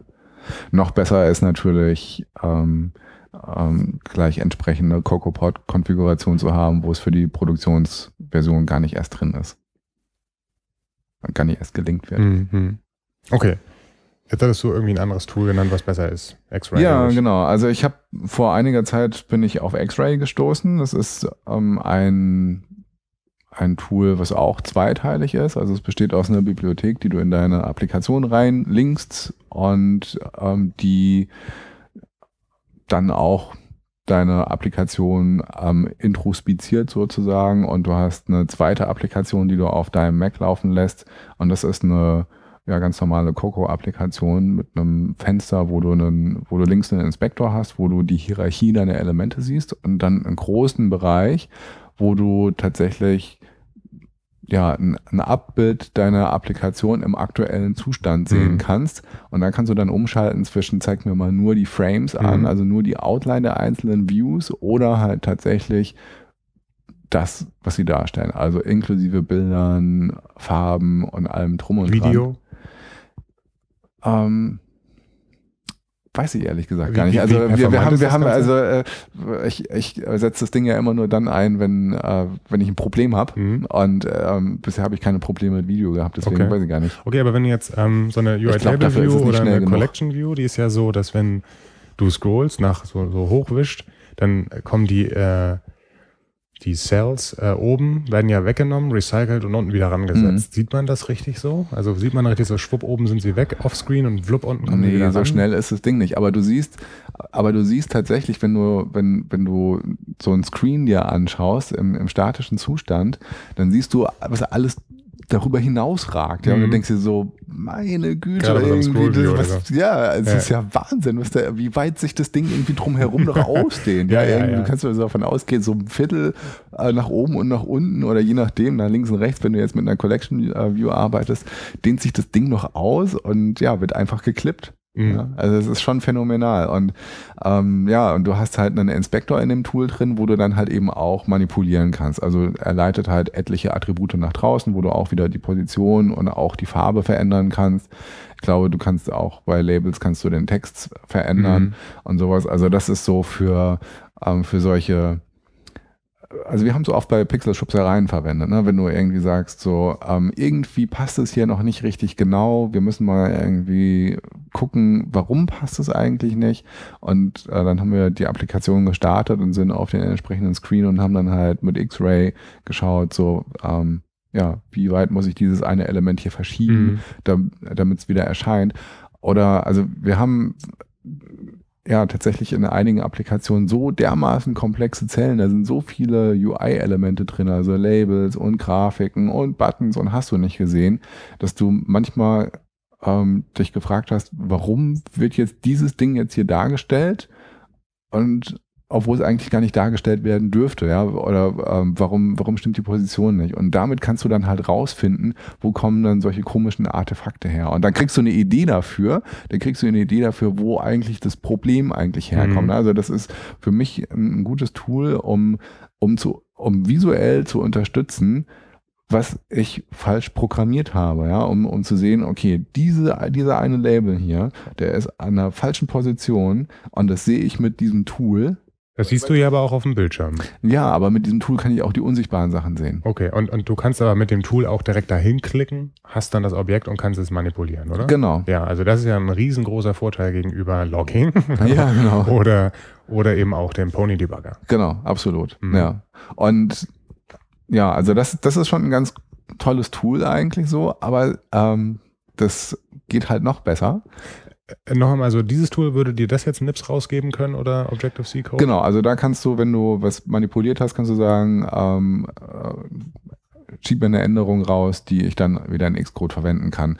Wobei ich glaube, diese, diese Zwei-Wege-Geschichte ähm, ist nachher im produktiven Einsatz, ähm, ich glaube, das ist eine Spielerei. Ich würde das im, im produktiven Einsatz, glaube ich, nicht Hm. machen. Also, alleine für sowas wie Farbwerte würde ich das schon gerne haben. Ja, das stimmt. Bei Farbwerten ja, aber wenn du jetzt anfängst, äh, also ich glaube, das Ding hat ein, hätte ein große, größeres Problem, wenn es einen kompletten View sozusagen als Code rausrendern sollte. Ja, ja, also wenn du jetzt sagst, die eine Zelle ist in diesem einen Sonderfall irgendwie anders, dann musst du das auch, kannst du nicht sagen, hier ist Objective-C-Code für die gesamte Zelle. Eben, Also dann das- passt es auch zu dem nicht, was du geschrieben Nein, hast. nein. ja, also der, der hat ja den aktuellen Zustand, den er da hat und den Ja. kann er ausgeben, könnte er maximal ausgeben und das passt dann nicht zu dem, Mhm. was du da hast. Okay, also was fehlt dir, warum geht's besser und, und wie geht das besser? Also was wirklich nochmal einen Schritt weiter ist oder was einen sozusagen bildlich gesprochen wirklich in eine weitere Dimension bringt, ist, ist wenn du das Ganze wirklich ins, äh, in 3D bringst. Ja, also hört sich jetzt vielleicht komisch an, aber wenn man sich vorstellt, also das, was ich jetzt auf einem, auf meinem iPad-Screen zum Beispiel sehen kann, ist ja eine flache oder mehr oder weniger flache Mit Ansicht iOS 7 der- vor allem noch flacher. ja, noch flacher, genau. Die Witze werden aber auch immer flacher. Ja. Also eine flache Ansicht meines UIs. Aber in Wahrheit liegen da ja viele Schichten von Views übereinander. Mhm. Ja, ja. Einige davon kann ich sehen, ähm, andere kann ich nicht sehen. Ähm, da kommen wir sicherlich nachher auch nochmal drauf zu sprechen, wo da die Problematik liegt. Aber ähm, wenn ich das jetzt mir ins Dreidimensionale reinbringe und sozusagen diese, dieses UI nicht von oben betrachte, sondern es wie eine Folie nehme und um 90 Grad drehe und dann von der Seite aus reinschaue und dann diese einzelnen UI-Schichten wie Zwiebelschalen auffächere und dazwischen so ein bisschen Luft reinbringe, dann kann ich sozusagen sehen, wie äh, die einzelnen UI-Elemente aufeinander angeordnet Ja. sind. Und ähm, es gibt halt zwei Tools, ähm, die sowas können. Das eine davon ist Reveal, mit dem habe ich Mhm. jetzt ähm, längere Zeit gearbeitet und finde es ganz toll. Und äh, dann gibt's noch Spark. Spark, mit dem habe ich noch nicht gearbeitet. Da kannst du Ist vielleicht, das- zu erzählen. Reveal ist äh, Spark and Chic, habe ich so das Gefühl. Ja, Also das ist schon ziemlich stylisch. genau. Bei dieser, bei dieser ähm, schräg angucken Metapher, äh, da nehme ich immer gerne den, den Hamburger, wo du, wenn du von oben drauf guckst, irgendwie so das Brötchen und die paar Sesamkörner siehst und wenn du dann so das Ding in die Hand nimmst und von der Seite angucken kannst, siehst du die verschiedenen Schichten, die den Geschmack ausmachen, dann kannst du genau, Genau. sehen, da fehlen die Gurken. So, Genau.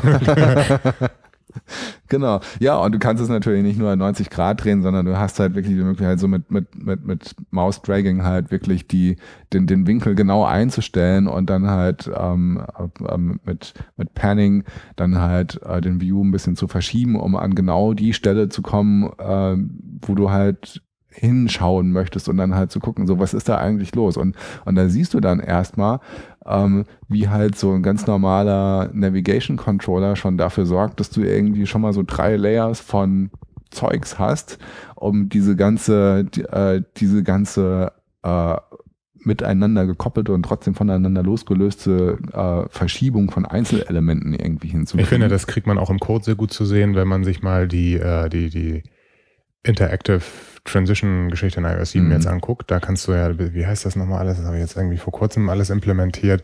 Da bist du ein, es sind irgendwie so gefühlt fünf verschiedene Protokolle, nichts ist implementiert und alle kriegen so ganz viele verschiedene View-Ebenen und sowas so, um dann, und dann merkst du so, es gibt irgendwie einen Container, es gibt den, der ist noch nicht da, dann ist Genau. er da, dann ist er eingehängt und da, da, da. Das ist schon ziemlich beeindruckend. Ähm, das heißt also, du hast jetzt gesagt, so, okay, X-Ray war so der erste, dann irgendwie Spark und Reveal und alles wird schicker. Ich habe so den Eindruck, es gab lange Zeit nichts in diese Richtung. Hm. Technisch hat sich das eigentlich nicht verändert. Die, das sind jetzt irgendwie so lokale Webserver, die da laufen und so. Und also die, die Technologie hätte es eigentlich auch schon vor vier Hm. Jahren geben können. Warum, warum kommen die jetzt alle hoch? Ich will nicht sagen Nachmachereffekt, aber so dieser Effekt, jemand hat was gesehen und denkt sich so, ah, das ist eine gute Idee und das kann ich irgendwie besser machen. Also Mhm. wenn man mal genau dieses Beispiel hier nimmt, also so die Basistechnologie können wir in Pony Debugger sehen. Also die benutzen Method Twizzling, um äh, rauszufinden, was ist da eigentlich. Dann schicken die das an den Server, den musst du aber selber erstmal installieren und dann musst du ihn auch selber starten. Und dann musst du den Browser aufmachen, um die Informationen dir anzuzeigen. Und dann ist die Präsentation der Informationen natürlich auch, ähm, mh, sag ich mal, hackerkonform. Mhm. Naja, aber wir sind Und- ja auch alle so ein bisschen Ja, Hacker, ne? Und ähm, dann gibt's halt Leute, die gucken sich das an und sagen so, das ist eine tolle Idee, aber wäre es nicht viel besser, wenn man jetzt nicht so viel rumkonfigurieren müsste, wenn ich nicht erst noch irgendwie einen Server installieren muss, den ich auch noch starten muss und wo ich die Adresse wissen muss, sondern wäre es nicht viel geiler, wenn ich das Ganze irgendwie, ich starte ein Tool und es macht das alles und die Präsentation ist auch noch irgendwie lecker mhm. und sieht gut aus. Also ich glaube, das ist mit so einem Grund dafür, warum äh, solche Tools wie, wie X-Ray und, und, ähm, und Spark entstanden, oder äh, Reveal, Entschuldigung, äh, entstanden sind. Ähm, weil Leute gesagt haben, ich glaube, wir ich können es besser. besser. Ja, das ist interessant. Also gerade gestern äh, ist von, von Stefan Michels ein Tool rausgekommen, Interface Inspector. Ist das Ganze nochmal für Mac-Apps. Mhm. Da fragt man sich auch. Also ich habe mich das auch gefragt. So, dann gibt's jetzt Pony Debugger und so alles für iOS. Warum gibt's denn das nicht für ein Mac? Mhm. Und äh, ja, ist auch jetzt, jetzt mal da. Ne? Ist noch alles Beta und so. Packe ich auch mal in die Shownotes den Link dazu.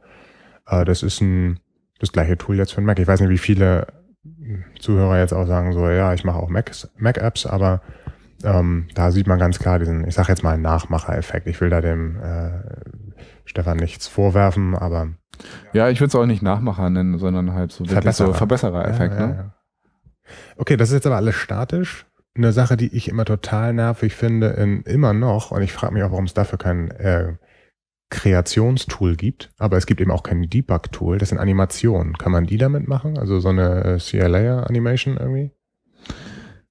Um, ähm, ob man die sich anschauen kann. Ja, oder auch debuggen kann. Was sind da für Werte, dass man so, wenn man eine mhm. Keyframe-Animation hat, die Keyframes sehen oder so langsam, schneller, irgendwie sowas? Kann man damit nicht. Habe ich, also ich habe es ehrlich gesagt noch nicht ausprobiert. Mhm ähm, die, diese Tools sind halt auch mehr oder weniger langsam, ne? Also, ähm, weil die halt so viele Informationen halt über die Leitung rüberschubsen okay. müssen. Also je nachdem, wie viel du dann jetzt halt da hast. Deswegen glaube ich, gäbe es da halt einfach Grenzen. Okay. Ähm, das klingt alles ziemlich spannend. Gibt es da jetzt noch mehr? Sagst du, das ist immer noch nicht alles das, was wir brauchen? Oder, oder sind wir da jetzt am Ende der Fahnenstange, wenn es um View geht? Naja, also das ist jetzt, glaube ich, so von, vom Tooling her ähm, ziemlich nett und so und ist so in, in der Richtung, glaube ich, schon mal ziemlich gut. Ich möchte jetzt nicht ausschließen, dass es da nochmal irgendwas Besseres gibt. Ähm, aber das ist natürlich jetzt nicht alles, ja. Es gibt natürlich auch noch andere Sachen wie, ähm, wenn du rausfinden willst, warum ist meine Applikation eigentlich beim Rollen nicht schnell genug, ja. Und, und da helfen dir jetzt die Tools nicht unbedingt weiter. Mhm. Also dann, ja, sie helfen dir vielleicht, indem sie dir aufzeigen, hey, dein UI ist aber ganz schön komplex. Du hast hier ein UI Collection View, wo du, weiß ich nicht, tonnenweise Objekte drauf rumfliegen hast. Und es gibt dir vielleicht so eine Idee davon, wo du mal anfangen solltest, was zu tun.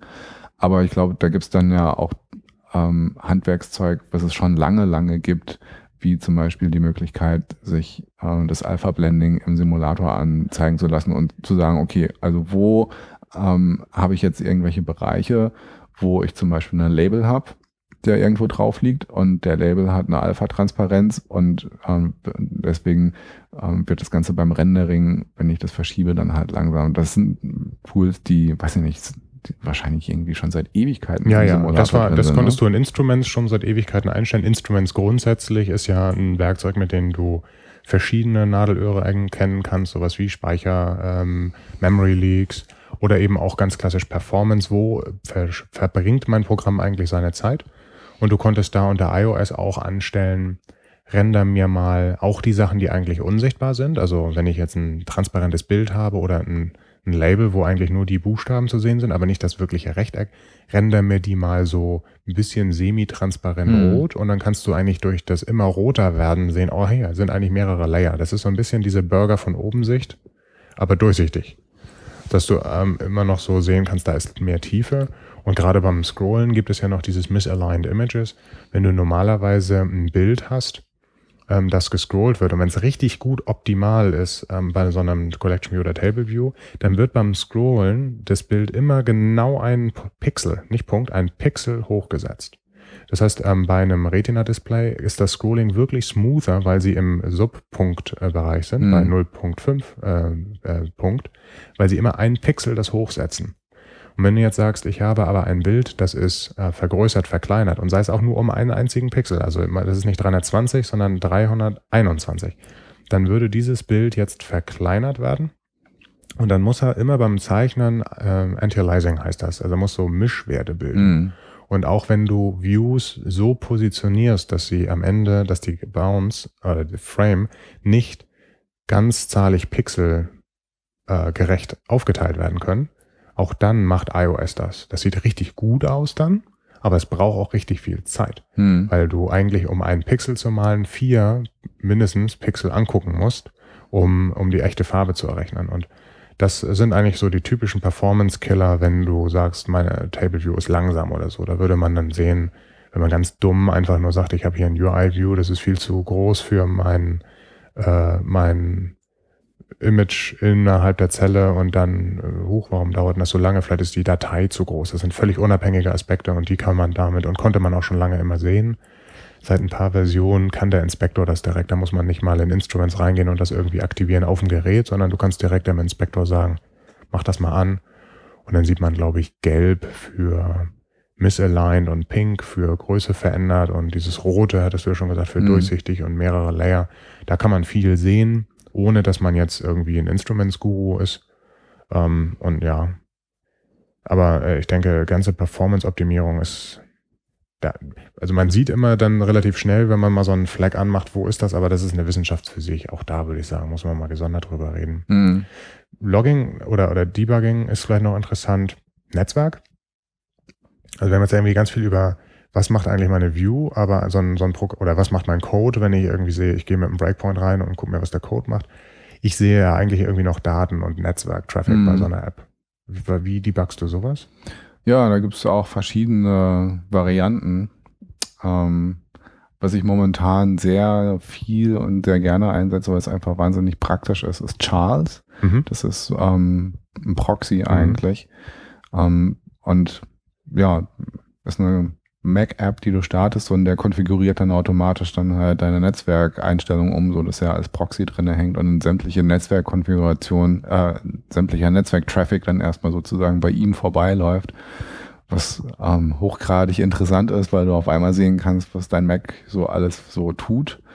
Ähm, aber ähm, du siehst halt eben auch, was der Simulator macht und äh, kannst dann halt sehen, was deine Applikation, wenn sie im Simulator läuft, dann ähm, welche URLs sie aufruft, welche Daten da zurückkommen. Du kannst äh, dir das Timing anschauen.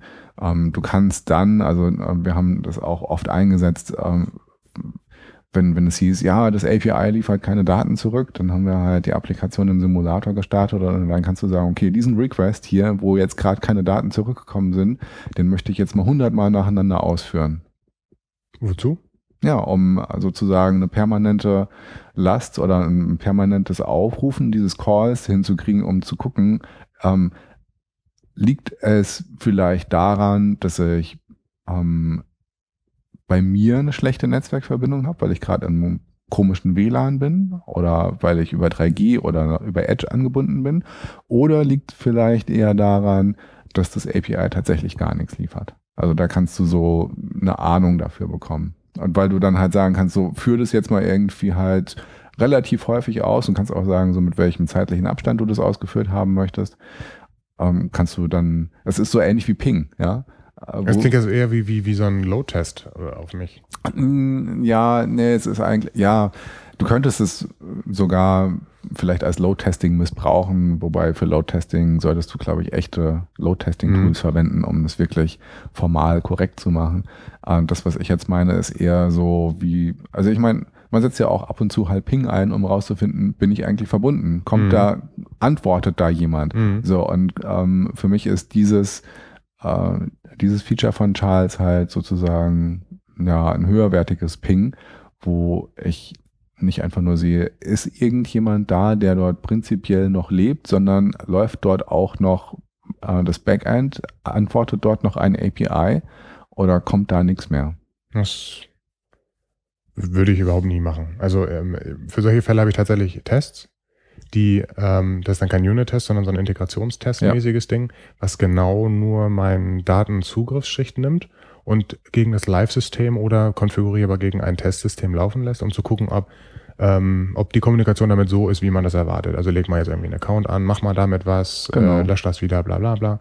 Und so ein, so ein Teil der Suite lasse ich durchlaufen, um zu gucken, ob das Backend jetzt gerade da ist. Es ist sogar so, Im Fall ähm, eines Systems bei mir ist es so, dass ich ein Nagios laufen habe, also ein hm. Überwachungsdienst für das Backend, dass genau solche Tests, die eigentlich dann im iPhone durchgeführt werden, ausgeführt werden, um zu gucken, ob das Produktivsystem überhaupt noch so arbeitet, wie man es erwartet. Hm. In, in der vollen Bandbreite. Das sind so irgendwie 150 verschiedene äh, Dinge, die da durchgetestet werden die sind eh entstanden bei der Entwicklung und die sind jetzt so quasi da immer läuft das Produktivsystem genauso, wie man es erwartet. Wie machst du das auf Nagios? Nagios ist ja eine ähm, keine Objective-C-basierte Software. ja. äh, das heißt also, du könntest dort in Objective-C äh, geschriebenen Code so erstmal gar nicht ausführen. Da ähm, gibt es bestimmt Wege, das zu machen, ja. aber der, der Clou hier ist tatsächlich, das ist aber auch ein ganz anderes Thema, dass der Teil der Applikation gar nicht in Objective-C geschrieben ist. Mhm. Sondern? In äh, CoffeeScript, also JavaScript. Okay. Also die gesamte Backend-Kommunikation ist ohnehin in JavaScript geschrieben. Es ist also ein bisschen so wie eine hybride App. Und ähm, dadurch kann der Android-Teil und der Web-Teil und so alles diesen genauen Code auch teilen, so dass man alle Probleme da eigentlich auch nur einmal hätte. Und den kann man dann, ähm, also führt jetzt auch ein bisschen zu weit, aber der läuft in einem, in einem Phantom.js, das ist ein unsichtbarer Webbrowser auf dem Server und führt diese Requests durch. Da drin ist ein Jasmine, das ist so ein Test, eine Testumgebung, auch Behavior-driven, so ähnlich wie Kiwi also. Mhm.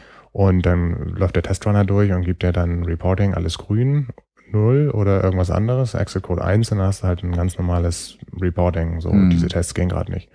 Und es sind auch mehrere Komponenten im Backend, die ja zusammenspielen müssen und so. Und du siehst das dann auch. Also das ist schon angenehm. Ähm, und das sind auch genau die gleichen Tests, die während der iOS-Entwicklung halt durchgeführt werden, um, um genau dieses Problem sicherzustellen. Mhm. Aber ja, ich, also ich finde Charles trotzdem gut. Also Charles ist für mich so das bessere TCP-Dump irgendwie, wo man genau. irgendwie sieht, was auf der Leitung eigentlich passiert, aber echt bequem. Und du kannst eben auch so einen Request mal verändern. Genau. Kannst du dir abspeichern genau. und, und all sowas, genau. Und ähm, er hat halt eben auch eine nette Ansicht, wo du dir das JSON als erstmal als Text anschauen kannst mhm. und dann halt eben auch als Baum und ähm, dort halt genau in deine Elemente rein navigieren kannst und gucken kannst, so, was steht jetzt eigentlich in diesem und jenen Knoten drin. Was schon mal total gut ist, um irgendwelche Encoding-Probleme direkt ja, auf der ja. Leitung zu sehen. Genau. Sind die Emojis hier richtig encodiert oder nicht? Ja, ja was es halt unten drunter gibt, ähm, wäre dann halt zum Beispiel auch noch Wireshark. Mhm. Ähm, halt eine auf dem Mac ist es eine X11-Applikation, glaube ich. Also sieht so ein bisschen finster aus. Mhm. Ähm, gehört jetzt nicht zu den Applikationen, die man immer gerne startet, weil es halt immer auch ein bisschen lang dauert, bis sie dann wirklich oben ist.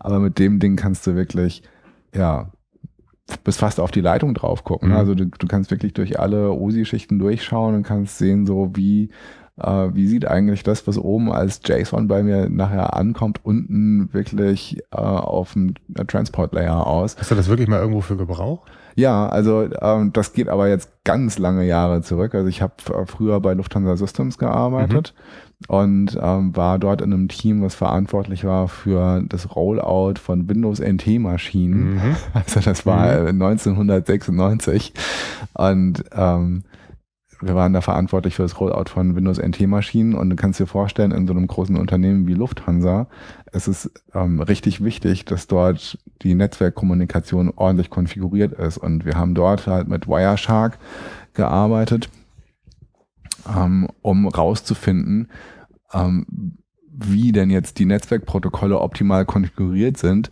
damit jetzt nicht das Netzwerk zugehustet wird mit irgendwelchen äh, Meldungen vom Windows Workstation Service, der alle paar Sekunden sagt, hallo, mein Name ist Workstation so und so, so und so und wie heißt ihr alle denn so? Und alle anderen antworten dann der Reihe nach, ja, ich heiße so und so und ich heiße so und so und wie heißt ihr? Also du, du hast da irgendwie für diesen, für diesen Computerbrowser wird eine wahnsinnige Menge an Netzwerktraffic äh, produziert. Und dann hat man dann gesagt, also in einem Netzwerk, wo wirklich Zehntausende von Maschinen drin sind, und klar, du hast irgendwie die einzelnen Netzwerksegmente, aber du willst es halt möglichst äh, ja, schmalbandig halten, alles, was du da hast, werden dann halt alle Sachen abgeschaltet, die du nicht unbedingt brauchst. Um, ähm, und da kannst du solche Tools wie Wireshark wunderbar einsetzen, weil du deinen Rechner sozusagen in Promiscuous Mode reinversetzt und er sämtlichen Traffic sehen kann, der in seinem mhm. Netzwerkverkehr langläuft mhm. und du dann halt genau beurteilen kannst, okay, habe ich jetzt das Netzwerk entlastet oder nicht?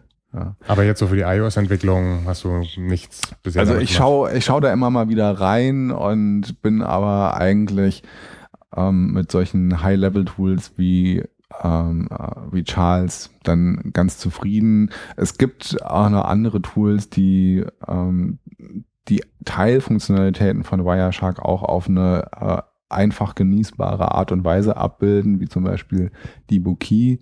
Das ist auch so ein Sniffer, den du ins Netzwerk reinhängst, auch eine Mac-Applikation und der äh, schaut auch nach, was läuft eigentlich gerade an Broadcasts oder ähm, an, an, an Multicasts mhm. im aktuellen Netzwerk ab und da kannst du dann halt auch sehen, was ist denn das für ein Gerät? Also der kann anhand der MAC-Adresse auflösen, äh, ist das ein ist es ein PC, ist es ein Mac, ist es ein iPhone oder was auch immer. Und dann kannst du dich drauf klinken und kannst sagen, und jetzt möchte ich die Kommunikation, die dieses Gerät ausführt, jetzt mal bitte mitsniffen und dann zeigt er dir halt die einzelnen Pakete an, die dieses Gerät von sich gibt. Du hattest gesagt, dass ihr auch äh, in dem Medical-Bereich mit Bluetooth arbeitet. Mhm. Bluetooth kann ja mit dem, ah, ich weiß gar nicht, iPhone 5, vielleicht auch schon früher, kann ja ähm, ähm, Bonjour machen und dann irgendwie so ein Ad-Hoc-Netzwerk aufbauen, auch richtig mit IP-Adressen und mhm. so. Kann man das mit Charles auch debuggen?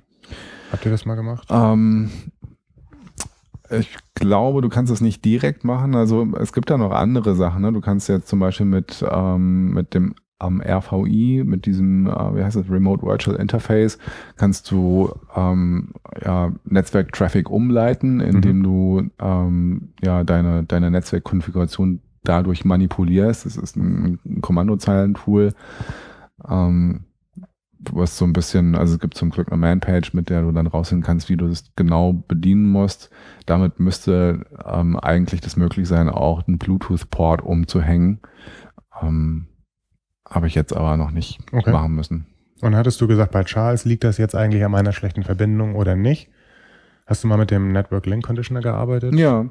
Also das finde ich ist auch ein ganz praktisches Tool, ne? wenn du sozusagen ähm, auf die Schnelle mal und reproduzierbar vor allem verschiedene Netzwerkkonstellationen produzieren willst. Ja, also du möchtest mal sehen, wie verhält sich meine App eigentlich, wenn ich nur in einem Edge-Netzwerk bin oder wenn ich einen ganz hohen Package-Loss habe, ist sie dann noch vernünftig zu benutzen mhm. oder schmiert sie dann ab. Dafür ist dieser Network Link Conditioner eigentlich äh, ganz gut da. Den kann man sich runterladen. Ich glaube, es wäre wahrscheinlich ganz praktisch, wenn du da nochmal einen Link in die Show Notes reinpackst.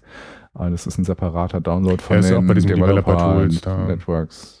Tools, ne? Also es ist so ein bisschen versteckt, fand ich. Man ja, muss ein bisschen die, suchen, bis man eben findet. Diese ganzen Zaubersachen in Xcode, wenn du da irgendwie hingehst und sagst, zeig mir mal, was ich sonst noch so an Tools runterladen kann, da hast du ja plötzlich sowas wie den, die Command-Line-Tools. Echt, das und, haben die da mittlerweile äh, drin. also, als, Quartz, als ich den das erste Mal. Dings irgendwie, also da ist ganz viel. Ja. Das muss man echt mal dran stöbern. Da sind echt ganz nette Sachen. Weil als ich den äh, Link Conditioner das erste Mal gesucht habe, da war der nämlich noch nicht in ah, okay. dieser Liste da drin und dann musst du Also vielleicht irre ich mich auch, aber ja, packe ich in die Show Notes. Das ist auf jeden Fall ein nettes Ding. Was ich gerne noch hätte, wäre so ein Tool, das so diese Hotel- oder Starbucks Landingpage Sachen simuliert. Also dein, dein Netzwerkadapter sagt, ja, ich habe Internet, du ja, gehst genau. auch dahin. Der sagt auch, hier kommt was, aber es kommt was völlig anderes zurück. Also ja. das muss man ja immer berücksichtigen, wenn du sagst, ich habe eine App, die gegen mein äh, API spricht, das, weiß ich, JSON zurückgibt. Und wenn man jetzt bei Starbucks ist und das Gerät muss eigentlich erst nochmal diesen Confirm-Dialog äh, mhm. überstehen, der User macht das aber nicht, dann geht der Request ja hin, tut auch so, als wenn das von dem Server kam. Naja. Du kriegst keinen Redirect und nichts. Also hängt natürlich immer von der Seite ab, aber habe ich schon erlebt. Und dann kommt zurück HTML, lieber User, bitte melden Sie sich an. Und wenn deine App darauf nicht vorbereitet ist, dann versucht sie jetzt diesen HTML-String als JSON zu verstehen genau. und kriegt aber eigentlich ja ein 200, alles ist in Ordnung zurück. Ja. Ähm, das, das würde ich halt gerne auch über so ein Tool mal einfach Klick anmachen, ausmachen können. Ja, mach doch mal. Mach doch mal. Also was ich jetzt mache, ist im, äh, im Unit-Test halt genau so einen Schmodder halt mal zurückgeben, ja. um zu gucken, wie, wie reagiert das Teil. Aber äh, es wäre halt nett, das auch so wie den Link-Conditioner zu haben. Mach mal Starbucks-Modus irgendwie. Mm. So. Das wäre, glaube ich, nochmal eine Verbesserung. Mm. Stimmt. Ey, wir müssen auch mal ein bisschen auf die Tube drücken. Ich hätte gesagt, Daten, da, debuggst du Daten noch irgendwie? Also ja, also da gibt's da gibt's schon Möglichkeiten. Also ähm, ne, du, du hast äh, die Möglichkeit ähm, mit, mit Tools wie, ähm, wie heißt es noch, mit Navicat kannst du ähm, ja, also, also Navicat ähm, for SQL oder for MySQL oder SQLite, es gibt verschiedene Editionen, äh, gibt es glaube ich im Mac App Store ähm, mittlerweile. Ah, ja, Und damit kannst du ähm, sozusagen in das Datenverzeichnis deines Simulators rein navigieren und kannst dort die Datenbankdatei aufmachen und dort direkt reinschauen. Ähm, das ist ganz nett so. Mhm. Ähm, dann gibt es ja, ähm, ich weiß gar nicht, von, ähm, ist ja von Christian, dieser Core Data Editor. Christian Beer? Ja. Hm, sicher? Ich mache mal eben schnell auf und gucke. Oder nicht irgendwie von den einen von den Coconetics-Jungs? Ah, Christian Kiene, genau. Ähm, also das wäre auch so ein Tool, mit dem du irgendwie gucken kannst, ähm, wie sieht eigentlich meine, meine Datenbank aus, wie passt es zu meinem Core Data Schema dazu und so weiter. Und Pony Debugger kann auch halt, wie wir vorhin mhm. angesprochen haben, ähm, reinschauen in deinen Managed Object Kontext und du kannst dich da durchhangeln und kannst die, äh, kannst wirklich deine Entitäten reinladen und kannst sie unfolden. Ähm, aber ehrlich gesagt, ich habe es in der Vergangenheit nicht so häufig brauchen okay. können. Also ich weiß, dass diese Möglichkeit da ist und, und würde sie sozusagen aus der Tasche ziehen, wenn, wenn ich merke, okay, jetzt muss ich unbedingt so ein, ähm, so ein Debugging haben auf Datenebene, aber bisher war es eigentlich eher weniger also was ich mir mehr gewünscht hätte, wäre iCloud-Debugging. Also da, mhm. wenn man von Daten spricht, das ist jetzt wohl auch besser geworden. Ja. Mein Ansatz war, iCloud irgendwie zu vermeiden, um da mhm. die Probleme wegzubekommen. ähm, ja, okay, Daten. Gut, äh, klingt nach einer Menge Tools, klingt nach langen Shownotes. Wenn ich mir jetzt so überlege, du hast einen, einen neuen Kollegen im Team, willst mhm. den jetzt irgendwie einarbeiten, äh, gibst du irgendwie einen Klick, bumm, alle Tools da und oder so, sowas wie, ja, sowas wie Workspace abspeichern, dass mhm. man sagen kann, alle diese Debugging-Sachen, die ich jetzt hier habe, sind fertig konfiguriert da. Geht das irgendwie oder muss so, immer so wie Boxen sozusagen? Ja, genau. Ja, wäre wär eine Idee, ne? Ja, also die, ja, Teil, einige der Tools sind ja auch mit Lizenzkosten verbunden. Mhm. Das heißt, halt, das ist dann immer noch die Frage, ähm, gehört das sozusagen zum Entwicklerarbeitsplatz dazu. Die, ich überlege mal gerade, die sind, glaube ich, alle eher so im niedrigschwelligen Pre ähm, Preissegment. Was ja immer relativ ne? ist, ne? Also ja, 30 Dollar oder Ja, so. genau. Ich glaube irgendwie, Charles war noch relativ teuer. Ich glaube, der liegt irgendwie eher so bei 50. Mhm. Aber ich weiß es auch nicht mehr. Mhm. Ja. Wir haben bei uns das jetzt nicht so, dass es sozusagen die Master-Konfiguration für Xcode-Entwicklungen gibt wo jetzt alle Tools so mit drin sind. Mhm. Das würde ich dann eher situativ entscheiden, vor allem auch angesichts der Tatsache, weil sich die Welt auch da ja weiter dreht und immer mal wieder was Neues rauskommt und es vielleicht auch gar nicht so doof ist, ab und zu mal zu gucken, was gibt es eigentlich in dem Bereich Neues. Ne? Also ansonsten wären wir zum Beispiel im Bereich UI-View Hierarchy ähm, visualisieren bei Pony Debugger geblieben und wären niemals darauf gekommen, uns ein Tool wie Reveal mal anzuschauen. Und die andere Seite, wenn du jetzt irgendwie Logs machst und so, speichert ihr die ab, schickt ihr die zu Analysezwecken irgendwie wieder zurück oder macht ihr da irgendwas? Also das ist jetzt nicht die Seite mhm. der Entwickler, kriegt es irgendwie einfach, mhm. sondern alle, die App ist schon lange im Store, sie loggt dann ja auch und äh, jetzt kommt irgendwie ein Problem beim Kunden. Und man, mhm. man will ja dann schon, also man loggt dann ja vielleicht sowas wie einloggen, also Authentifizierung hat geklappt, äh, Bang, iCloud ist gecrashed mhm. oder ähm, BAM, Datenimport hat funktioniert, aber äh, die Datenintegrität ist nicht da oder was weiß mhm. ich, irgendwie so. Das würde man ja vielleicht weiterhin loggen, weil es ein Warn ist oder ein Critical. Speichert ihr das in Dateien oder loggt ihr das nur? Schickt ihr das zurück? Macht ihr da irgendwas? Also derzeit machen wir da äh, nichts Besonderes. Äh, wenn wir den Fall haben, dass wir mal auf den Log zugreifen müssen, haben wir in der Vergangenheit mit dem Log File Viewer gearbeitet. Mhm. Das ist ein Tool, was du im App Store runterladen mhm. kannst und das halt eben auf ähm, die Konsole zugreift und dir alles liefert, was da drin steht. Da kriegst du halt eben auch alles das mit, was das System so von sich gibt. Mhm. Das ist eigentlich ganz charmant. Ähm, aber ich glaube, dass wir in Zukunft wahrscheinlich auch eher so in die Richtung arbeiten würden, diese Sachen irgendwie in der Datei zu persistieren und in der App dann einen Bereich zu haben, wo du sagen kannst, so und jetzt lieber Anwender, hast du die Möglichkeit, uns hier ja, eine Fehlersituation zuzuschicken. Ne? Irgendwas hat bei dir nicht geklappt und jetzt möchtest du uns das mitteilen.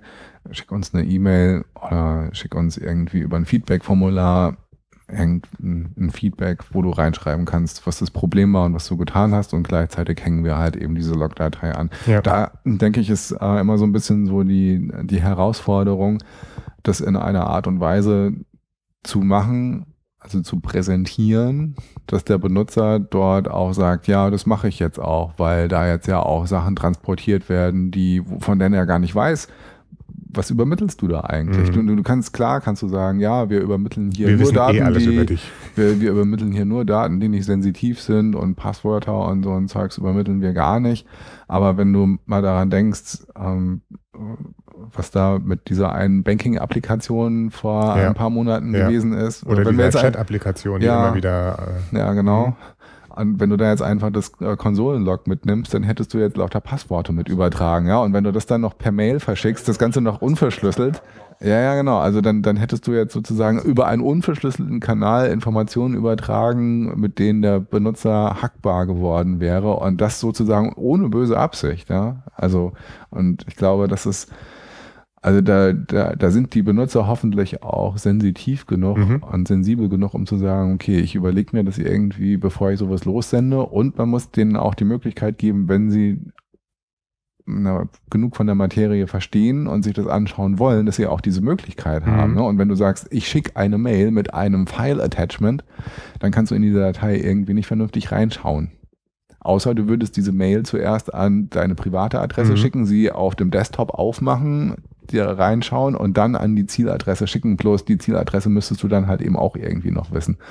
Also das, das ist irgendwie noch nicht so richtig befriedigt, äh, zufriedenstellend, glaube ich. Also wir machen das so, der User sagt, wir haben ein Problem, oder ich habe ein Problem hier. Dann sagen, schicken wir eine Antwort, einen Link. Hm.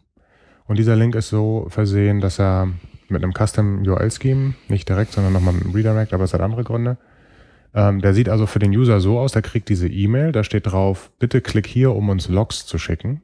Der drückt da drauf, dann öffnet sich die App. In der App öffnet sich ein äh, E-Mail-Composer-Fenster. Hm.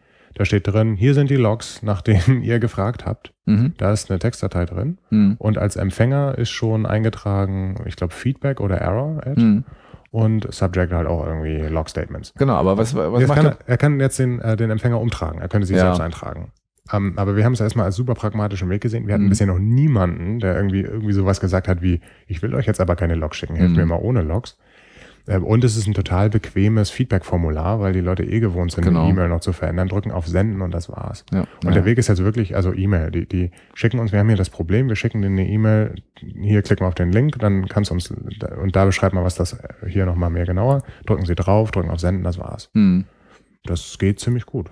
Ja, also äh, ich, ich denke, das wäre auch mein, mein erster Ansatz. Mhm. Ja, ähm, und, und er ist pragmatisch, aber er hat halt eben diesen Nachteil, dass du nicht ohne Umstand in diese Datei reinschauen kannst. Wobei man natürlich auch sagen muss, da die Leute, die, genau. die sozusagen nerdy genug sind, um da irgendwie reinschauen zu wollen, die leiten sich das Ding genau. um und, und, wissen, was sie genau. zu tun haben. Genau. Ja, es ist schon richtig.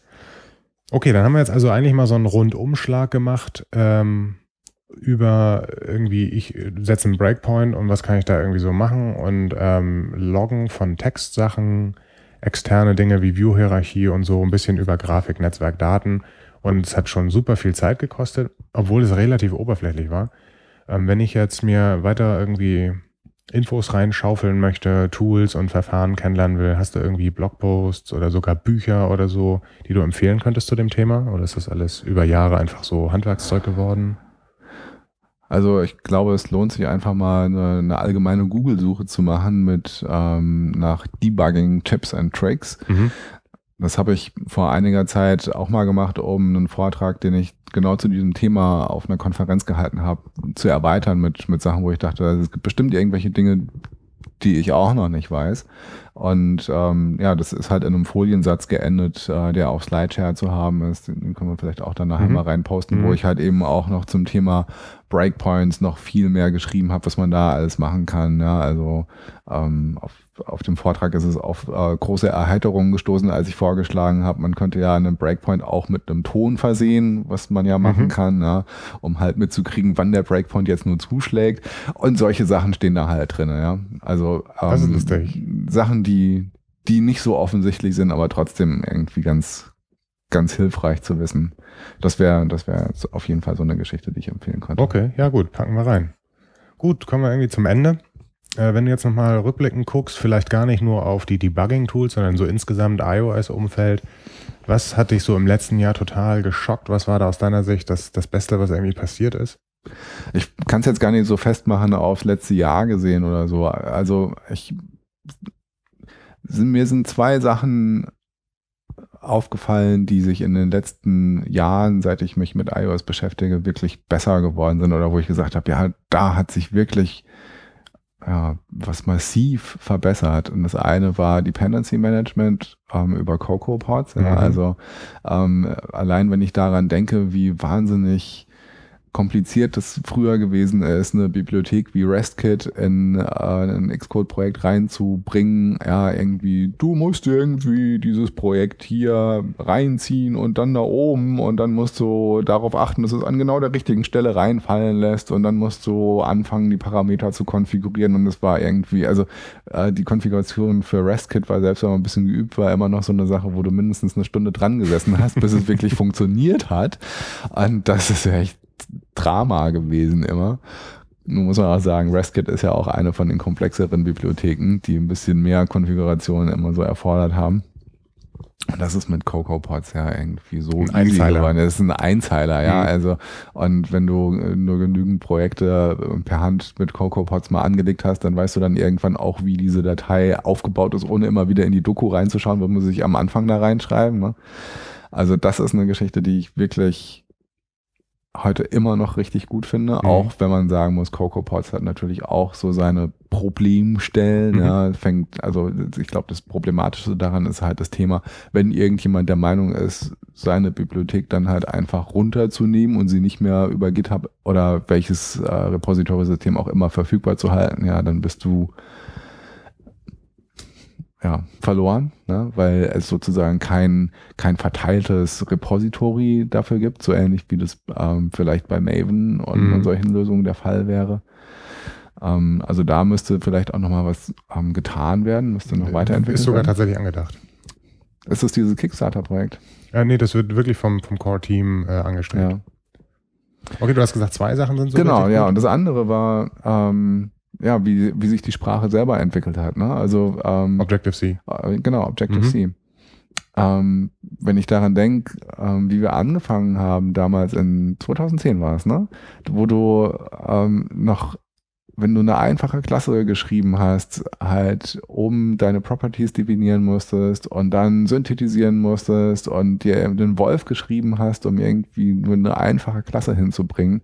Und wie einfach das heute ist, wo du halt viel, viel weniger Code schreiben musst, wo viel mehr über, ähm, ja, über sinnvolle Konventionen gemacht wird dann denke ich, die Sprache hat sich in einer sehr angenehmen Art und Weise weiterentwickelt. Ähm, auch Verwendung von Objektliteralen ist viel, viel besser und äh, als, als sich das Zeug irgendwie mit, äh, mit, mit irgendwelchen Wüsten ähm, äh, Konstruktor aufrufen, zusammenzubauen. Ne? Zum Beispiel äh, Konstruktion von irgendwelchen NS-Dictionaries ist über ja, ja, also, viel, viel, einfacher geworden. Also Container klassen sich das auch, aber so normale Objekte der Literale ging ja immer noch nicht. Aber ja, also NS-Number und, und NS-Array, NS-Dictionary. Ja, genau, die meine ich, das, die äh, meine ich auch. Also das, das geht alles gut, ja. Das finde ich sehr, sehr angenehm. Also das sind so für mich die beiden Sachen, die... Richtig gut sind. Die, die ich finde, mhm. die die mein Herz erfreut haben. So.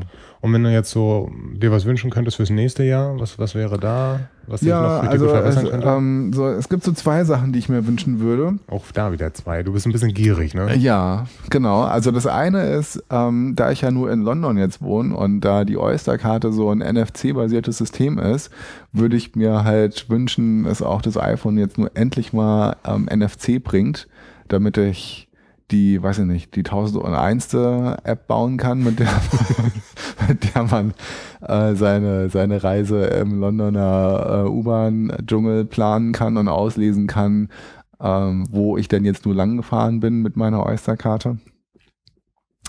Ähm, das ist das eine. Ähm, wobei ich da ehrlich gesagt keine großen Hoffnungen hege. Mhm. Naja, die Gerüchte heißen ja iPhone 5C, vielleicht ist es ja schon. Für NFC. Für NFC. genau. Und äh, das andere, äh, das sehe ich eigentlich ein bisschen realistischer an.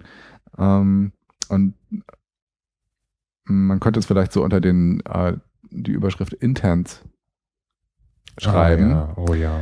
Ähm, aber eigentlich greift es zu kurz. Also es geht für mich so um die Integration von Apps ins äh, Ja. Gesamtsystem. Und was mich, also da, da gibt es so viele Dinge, die auf so vielen Ebenen stören. Also es fängt schon damit an, wenn du eine, eine Mail-Applikation wie zum Beispiel Sparrow verwendest, dann ähm, ist die immer nur eine Applikation zweiter Klasse Mhm. weil sie halt niemals aufgerufen wird, wenn du auf irgendeine Mail-Tool-Link draufklickst und weil sie auch nicht im Notification-Cycle vernünftig drin hängt. Und das wäre so eine Geschichte, wo ich mir echt wünschen würde, dass Apple das System einfach weiter aufmacht und sagt, so, also ähm, wenn ihr euch an die entsprechenden Protokolle haltet, dann dürft ihr auch die Built-in Stock-Apps sozusagen austauschen. Ihr dürft eine andere Mail-App installieren, ihr dürft eine andere äh, Maps-App installieren, die wirklich auch das Original ersetzt. Und dann wäre es natürlich auch dufte, wenn man sozusagen den Ballast, den man dann nicht mehr braucht, auch wirklich mindestens mal verstecken kann, ohne ihn in irgendeine Gruppe Du meinst die zu mit ausgelieferten Apps? Ja, genau. So wie. Du wirst jetzt die Mail-App loswerden. Zum? Beispiel. Okay. Ja, also, nein, das ist ja nur, also, das ist ja sozusagen das, was, äh, was man so als naheliegendstes an dieser Thematik Mhm. sieht. Aber es geht ja noch weiter, ja. Also, ähm, äh, es, es wäre irgendwie doch recht elegant, wenn, wenn sich solche Appli also wenn alle möglichen Applikationen sich registrieren könnten für, ich biete folgenden Dienst an, also ich kann mit folgenden Daten umgehen und wenn irgendjemand Daten dieser Art zu schicken hat, dann kann ich die annehmen und wie man dann, äh, und wenn man dann wie unter Android eine Möglichkeit hätte zu sagen, ähm, okay, ich wähle das sozusagen bei dieser ersten Interaktion aus, was dann geschehen soll und kann mich entscheiden, das in Zukunft immer so zu machen oder ich möchte das nur äh, von Fall zu Fall entscheiden. Und Vielleicht kann man das auch über die Settings machen. Das wäre auch etwas, wo Mhm. ich glaube ich gut finden würde, wenn Apple das jetzt mal ähm, ja, ins System wirklich einbaut und man jetzt nicht über irgendwelche Custom Protocol Händler versuchen muss, sich ähm, ja, eine Krücke zu bauen, die mehr oder weniger gut funktioniert. Eher weniger, ja. Ja, Ja. ja. weil du einfach nicht genug Daten transportieren kannst. Okay, das sind äh, nette Wünsche. Wünsche ich mir auch. Also gerade NFC jetzt nicht so sehr, aber die Interprozesskommunikation. Peter, wenn man jetzt sagt, ähm, das war alles total spannend, aber ich würde den Peter gerne nochmal dazu was fragen. Hast du irgendwie Quellen, die man anlaufen kann? App.net, Twitter, Blog, GitHub? Was, wie erreicht man dich? Ja, ist eigentlich äh, ziemlich einfach. Ich habe äh, überall meinen normalen Namen verwendet. Das heißt also unter www.peterfriese.de ist mein Blog zu finden. Ähm, auf Twitter ist mein Handle Peter Friese. Auf GitHub auch. Und ähm, ansonsten glaube ich, wenn man einfach nach meinem Namen sucht, wird man mich finden. Und ich glaube, du packst ein Foto in die Show Notes, dann Ja, dann kann man mich dich sogar irgendwie der. U-Bahn erkennen.